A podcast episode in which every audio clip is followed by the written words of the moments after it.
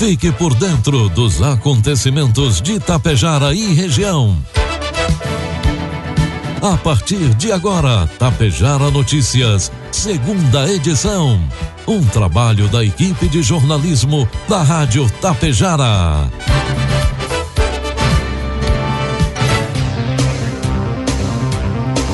12 horas com 34 minutos, 28 graus de temperatura. Boa tarde. Está no ar aqui pela Tapejara FM, a segunda edição do Tapejara Notícias desta quarta-feira, 11 de janeiro de 2023. Tempo solarado, algumas nuvens em Tapejara e você confere agora os principais destaques desta edição. O ERG Sananduva com inscrições abertas para especialização em gestão estratégica e inovadora. Coprel tem desligamento programado para Água Santa. A ação beneficente é realizada por Oficina Terapêutica de Vila Lângaro. E Ibiaçá possui coleta seletiva do lixo reciclável. Tapejara Notícias, segunda edição, conta com oferecimento da Cotapel e da Cotrijal Lojas. Tem novidade no programa de pontos Cotapel além de somar pontos na compra de insumos. A partir desta safra de inverno, a campanha irá contabilizar pontos para a entrega de grãos das quatro culturas que trabalhamos: soja, trigo, milho e cevada. A cada saca entregue em uma de nossas unidades, o produtor soma um ponto. São mais de 25 opções de prêmios incríveis te esperando. Então vem logo deixar seus grãos, somar pontos e trocar por televisores, celulares, ar-condicionado e muito mais. Para mais informações, entre em contato com a unidade Cotapel mais perto de você. Cotapel, ao lado de quem produz. No Trijal Lojas, confira as ofertas de janeiro. Cabo de luz flexível 1,5 milímetros, todas as cores, 89 centavos o metro. 2,5 milímetros, 1,49 o metro. Forro Plasbil Versace 6 metros, 12,49 a peça. Porta interna Madetel 85 por 213, 219,90 cada. Carrinho mão galvanizado 45 litros, 134,90 cada. Produtos em até 10 vezes sem juros. Ofertas válidas de 2 a 14 de janeiro ou enquanto durarem os estoques. Produtos agrícolas. Cotação dos produtos agrícolas, preços praticados pela Cotapel nesta quarta-feira. A soja, cento e reais. Milho, oitenta e reais. E o trigo pão PH 78 ou mais, oitenta e reais. Nas últimas safras, algumas pragas têm levado os produtores a adotarem mais estratégias em função das dificuldades e prejuízos. São grandes as perdas nas culturas de soja, milho e algodão no Brasil em virtude das pragas. Os desafios são frequentes com as novas pragas desde o reconhecimento da biologia, identificação, problemas alternativas de controle e mesmo desgaste de algumas estratégias. Fatores como a presença dos hospedeiros do ano todo, plantas remanescentes de safras anteriores, tigueiras, aliado a outros fatores como condições climáticas favoráveis, de altas temperaturas e de inverno ameno, tornam-se ideais para a multiplicação dos insetos. Essa maior quantidade de insetos é um grande desafio para o produtor que o busca aumentar a produtividade e rentabilidade por área nos últimos anos. No entanto, a agricultura tropical é desafiadora e o uso inadequado de alguns inseticidas químicos e biotecnologias levaram a natureza a nos dar uma resposta. Pragas antes tratadas como secundárias passaram a causar danos significativos às lavouras, além daquelas que já demonstraram alto potencial destrutivo, passando pelo processo de resistência e inviabilizando e aumentando ainda mais a necessidade de controle. Informe Econômico. 12 horas com 38 minutos, trazendo informações e cotações do mercado econômico. Neste momento, na Bolsa de Valores, o dólar comercial está cotado a vinte centavos, dólar turismo com quarenta e o euro oito centavos.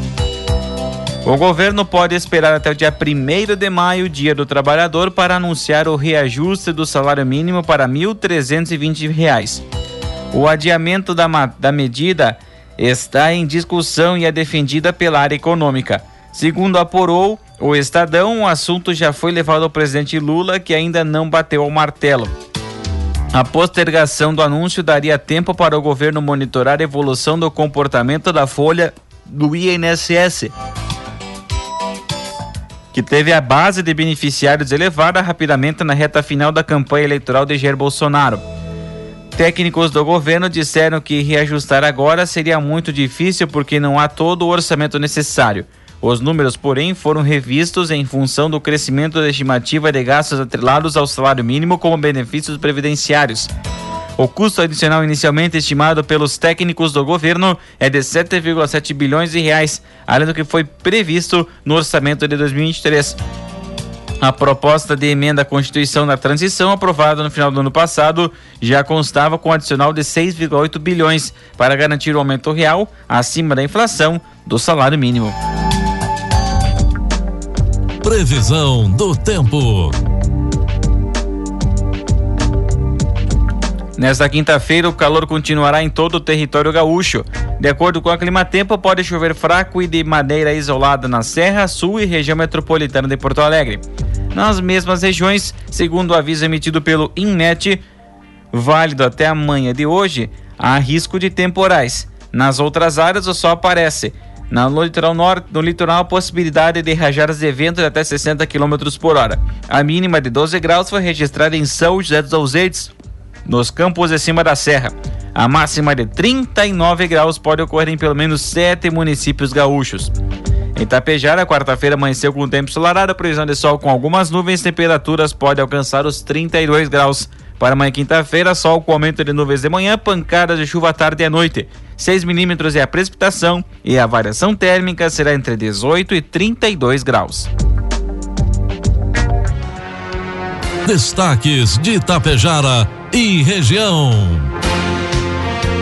12 horas com 41 minutos, 28 graus de temperatura. A UERGS de Sananduva está com inscrições abertas para o curso de especialização em gestão estratégica inovadora. A Rádio Tapejar, na segunda-feira, recebeu o coordenador de especialização e diretor regional da UERGS Sananduva, Jerônimo Prado, que trouxe alguns detalhes do curso. As inscrições estão abertas e seguem até o dia 17 de fevereiro e o curso é totalmente gratuito e com duração até dezembro deste ano. É um curso rápido, né? Quem está habilitado, quem pode fazer esse curso? Profissionais da área de administração, profissionais das ciências contábeis, economia, áreas afins voltadas toda a área de administração. É um curso que tem justamente uma qualificação na parte de administração, com um hall de disciplinas bem legais aí. As aulas são sexta-noite, sendo às 19 horas até às 22 e no sábado pela manhã até às 13. Tem atividade prevista para o sábado à tarde. Algumas aulas ocorrerão, cerca de 40% do curso ocorrerão no formato remoto. Não necessita o aluno estar todo esse tempo, né, de março a dezembro na unidade da UERGS em Sananduva. Muitas aulas então vão ser no formato remoto, 40% mais ou menos da disciplina. Serão 12 disciplinas e quase que na totalidade professores doutores estarão ministrando as aulas. As inscrições devem ser feitas pelo portal proppg.ergs.edu.br. Informações também podem ser obtidas na UERGS em Sananduva através do fone 54 33 43 32 41. A Copral informa a seguinte interrupção no fornecimento da energia elétrica para o município de Água Santa, na localidade de Santa Rita. Desligamento programado para hoje, quarta-feira, das 2 às 4 horas da tarde, para substituição de postes. As interrupções são feitas para garantir energia de qualidade na vida dos cooperantes. Na dúvida, a Copral disponibiliza o número 116. Fazer o bem. Isso foi o que motivou a oficina terapêutica da Secretaria da Saúde de Vila Lângaro no final de 2022.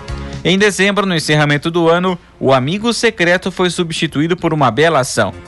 Como sugestão, foi pedido um valor simbólico de 20 reais para as integrantes que fazem parte da oficina terapêutica nas comunidades de Colônia Nova, Linha Salete, Linha Costela, São Roque e a oficina terapêutica da sede. Com o valor arrecadado, foram compradas diversas cestas básicas, panetones, brinquedos, roupas e alimentos em geral, que foram destinados a dois lares de idosos e uma casa de acolhimento de crianças e adolescentes em Tapejara. No dia 27 do ano passado, no dia 27 de dezembro do ano passado, o instrutor de práticas esportivas Ricardo Genário e a instrutora de artes Jéssica Parpinelli foram fazer as entregas, representando todas as pessoas que de alguma forma ou outra ajudaram com a campanha.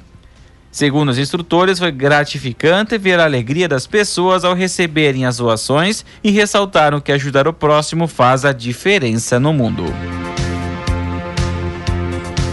12 horas 44 minutos e meio, 29 graus de temperatura. A coleta seletiva do lixo em Ibiaçá iniciou no ano passado e conta com parcerias de secretarias e entidades municipais para orientar a comunidade a respeito do descarte dos resíduos recicláveis. O Departamento de Meio Ambiente está promovendo esta ação com vários pontos de coleta, acontecendo em algumas secretarias, escolas, supermercados, cooperativas e junto ao Santuário Nossa Senhora Consoladora. Inicialmente, serão esses pontos em caráter experimental e, posteriormente, após ajustes e adequações em mais entidades. Isso assegurará aumento da área da coleta, diminuindo o impacto ambiental e educando a população sobre a importância do descarte correto do lixo reciclável, gerando novas oportunidades de trabalho e renda, e mobilizar a população sobre a importância da sustentabilidade. A comunidade deve descartar os resíduos especificamente nos locais indicados pela administração. Todos os locais podem ser conferidos acessando o site ibiaçá.rs.gov.br. O programa de coleta seletiva faz parte do Plano Municipal de Gestão de Resíduos Sólidos, promovido pelo Departamento do Meio Ambiente, que faz parte da Secretaria Municipal da Agricultura. Na tarde de ontem, terça-feira, a Brigada Militar prendeu um indivíduo foragido que estava aterrorizando com furtos e roubos o bairro Petrópolis, em Passo Fundo. A prisão ocorreu na rua Álvares Cabral com Antônio Cesário de Rezende. Durante patrulhamento preventivo e ostensivo de uma guarnição do Furioso Segundo Esquadrão, os militares avistaram o um indivíduo já conhecido pela Brigada Militar dentro de um Fiat Uno que transitava pela Vila dos Papeleiros. A guarnição reconheceu o indivíduo de iniciais E, M VM, que estava na situação de foragido da justiça, sendo realizada de pronto a abordagem ao veículo e efetuada a prisão. O marginal vinha efetuando diversos roubos pela cidade nos últimos dias e na segunda-feira efetuou um roubo na Avenida Brasil. Diante dos fatos, foi dada a voz de prisão e conduzido à delegacia de polícia de pronto atendimento. A Brigada Militar, através do 13º Batalhão de Polícia, prendeu na madrugada de hoje dois homens por porte ilegal de arma de fogo no bairro Progresso, em Erechim. Após informações de que haviam homens armados no velório de uma das vítimas de homicídio ocorrido ontem terça-feira, policiais militares passaram a monitorar o local e visualizaram um veículo chegando na capela mortuária com dois indivíduos. Um deles saiu do veículo com uma arma longa. Ao proceder à abordagem, o indivíduo se desfez de uma espingarda calibre 12, sendo acompanhado e preso. Demais guarnições efetuaram a abordagem do condutor do veículo e localizaram duas pistolas calibre 380, ambas municiadas com 20 munições, um revólver calibre 38 com cinco munições intactas, 36 munições de calibre 12 e duas balaclavas. Os homens, ambos de 26 anos, foram presos e encaminhados para os procedimentos cabíveis. 12 horas com 48 minutos, temperatura cai para 28 graus. O Departamento Nacional de Infraestrutura de Transportes, o DENIT, alerta para interdição total da Serra da Rocinha, na BR-285, no sentido Santa Catarina, em Timbé do Sul, amanhã, quinta-feira, dia 12. A interrupção no tráfego acontece às 4 horas da tarde, entre o quilômetro 50,6 e o quilômetro 54,2 para a detonação de rochas. A medida é necessária para a sequência das obras de implantação do pavimento na rodovia. Essa importante ligação entre o Rio Grande do Sul e Santa Catarina para quem deseja ir ao litoral catarinense, acessando em Araranguá. Devido à operação, não haverá comboios na noite de quinta-feira e o acesso à Serra da Rocinha permanecerá fechado. Na sexta-feira, dia 13, será retomada a programação regular de comboios. A Polícia Civil encerrou um inquérito sobre o incêndio ocorrido na noite de 26 de março do ano passado no Centro de Tratamento para Dependentes Químicos de Carazinho, que resultou em 11 mortos e 3 feridos. A delegada Rita Felber de Carli informou que a perícia afastou a possibilidade de pane elétrica como causa de incêndio. Segundo o Instituto Geral de Perícias, através de laudo pericial, os peritos concluíram, amparados tecnicamente nos vestígios encontrados no local, na grade, na grande destruição constatada na edificação, associado aos demais elementos de ordem técnica que revestem o presente laudo, apontaram como causa compatível para o início das chamas a ação do corpo inescente sobre material combustível presente nos dormitórios à direita e posterior, onde se deu o foco inicial no incêndio. O foco ocorreu junto ao acesso aos dormitórios, contribuindo para que as vítimas não conseguissem invadir o local devido às chamas no único caminho para a saída. Janelas dos dormitórios eram do tipo basculante, também impedindo a fuga das vítimas. Ela explicou que o corpo inescente é algo capaz de iniciar a chama, principalmente através de uma forma térmica como fósforo, isqueiro, vela, bituca de cigarro. Conforme a polícia, ou melhor, pela perícia, pelas evidências, não haveria material inflamável armazenado no bloco onde seriam os dormitórios. E ao buscar esclarecer as causas, eles afastaram como causa pane elétrica e a ação humana praticada por alguém de fora do local incendiado. Como o incêndio aconteceu à noite, todos os internos já dormiram, dormiam demorou pouco para ser percebido, fato que impossibilitou a evacuação do local. Enfim, conforme inquérito, a ação ou omissão humana acidental dolosa ou culposa que deu início ao incêndio foi praticada por alguém que estava dentro do imóvel e que acabou sendo morta carbonizada juntamente com as demais vítimas.